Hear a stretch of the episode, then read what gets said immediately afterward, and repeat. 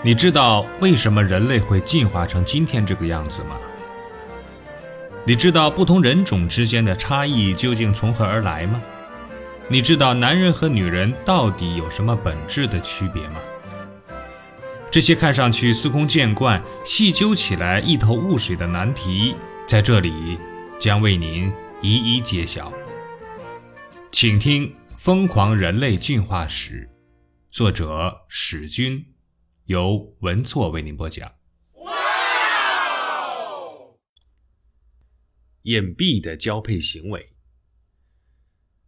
这个世界上的大多数动物都是公开交配的，只要进入了发情期，就毫无羞耻之意，可以在任何方便的地方，甚至在众目睽睽之下奋勇作战。Oh no！可是为什么人类会隐蔽交配呢？我们可以当众牵手、拥抱、接吻。却几乎不可能在公开场合做爱。有人以为原因很简单，就像看到别人吃火锅会流口水，看到别人做爱也容易拍案而起，这样就有失控的可能。假如公开交配形成风潮，首先受到影响的是男人的身体，他们将忙得焦头烂额，必然没有更多的时间去打猎和采集果实。有一个明显的事实就是。眼壁交配的最佳时间是夜晚，夜深人静之时，人们在密集作战之后轰然睡倒，白天呢就可以精神抖擞的做点别的事情。要是总在白天激烈交配，收集的食物恐怕都不够做爱时的能量消耗。还有人相信呢，眼壁交配可能与安全有关。白鹭在成群公开交配时，常常忘乎所以。于意乱情迷之中，很容易就被身旁悄无声息的巨蜥一口咬死。冷血的巨蜥将一对情侣慢慢吞下时，眼角绝不会落下同情的泪水。他在用最冷酷的姿态警告其他的动物：交配的时候最好低调一点。眼壁交配可以防止惊吓，而意外受惊则可能导致阳痿。但安全并不是眼壁交配的唯一动力。人类很容易受到惊吓。只是眼壁交配的结果，而不是原因。也就是说，先有眼壁交配的习惯，其后才容易受到惊吓。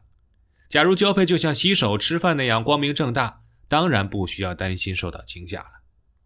这也顺便驳斥了一种天真的观点，那就是以为人类眼壁交配是出于羞耻之心，其他动物没有羞耻感，所以才公开交配。在没有确切的研究证据之前呢？很难断定隐蔽交配和羞耻感之间的因果关系，极有可能羞耻感是从隐蔽交配发展出来的心理现象。有些动物其实也存在隐蔽交配的需要，因为动物界存在一种交配干扰的现象，即正在交配的动物会受到其他动物的打搅。黑猩猩就是交配干扰的高手，很多捣蛋鬼百无禁忌。对交配的伴侣进行各种骚扰，甚至将交配双方强行拉开。身份较低的黑猩猩，由于担心遭到高层的嫉妒和干扰，会悄然地走出公众视野，改在灌木丛背后约会。交配干扰揭示了动物的两种繁殖策略：一呢是使对手繁殖失败；二呢是使自己繁殖成功。黑猩猩。无疑更多的采用了前一种策略，而人类则倾向于后一种策略。这种行为在进化中可能得到了加强，最后形成了人类隐蔽交配的习惯。眼壁交配也与智力发展有关。人类有着发达的大脑，具备非常清晰的逻辑思维能力。通过长期的观察和分析，对交配和生殖之间的关系心知肚明，所以需要眼壁交配，以免混淆父权。从而减少杀婴事件，保障后代的存活率。从这种意义上说，眼壁交配其实是眼壁排卵的延伸。没有眼壁排卵，则没有必要眼壁交配。假如这个世界只有一男一女两个人，在伊甸园中当然不需要眼壁交配，他们在任何地方都可以像在自己家里那样肆意放纵。但现代社会群居规模越来越庞大。非常需要采取有效措施，防止不必要的交配行为，特别是对于人类这样持续发情的动物。眼壁交配是维持社会稳定的重要手段，也是人类文明的核心价值所在。我们因而很少公然袒露乳房和生殖器，年轻少女甚至担心被别人看到自己的身体。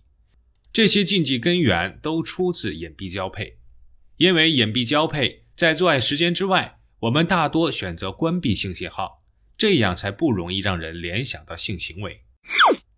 隐蔽排卵决定了女人必须不间断地向男人展示某种成熟的标志，宣示自己已经到了生育年龄。